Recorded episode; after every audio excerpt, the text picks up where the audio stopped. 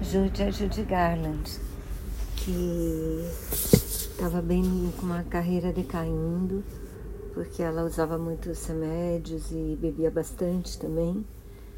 Então ela está quase falida, é convidada para fazer uma temporada de shows em Londres. Parece que isso é baseado na história dela de verdade.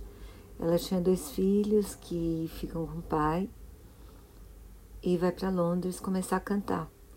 Só que lá ela continua bebendo, usando um monte de remédios. O filme também mostra o início da carreira dela, na época em que ela começou a filmar O Mágico de Oz. E tem algumas interpretações bem bacanas. Ela tá incrível mesmo, Oscar super merecido. E ela cantando tá muito bem também.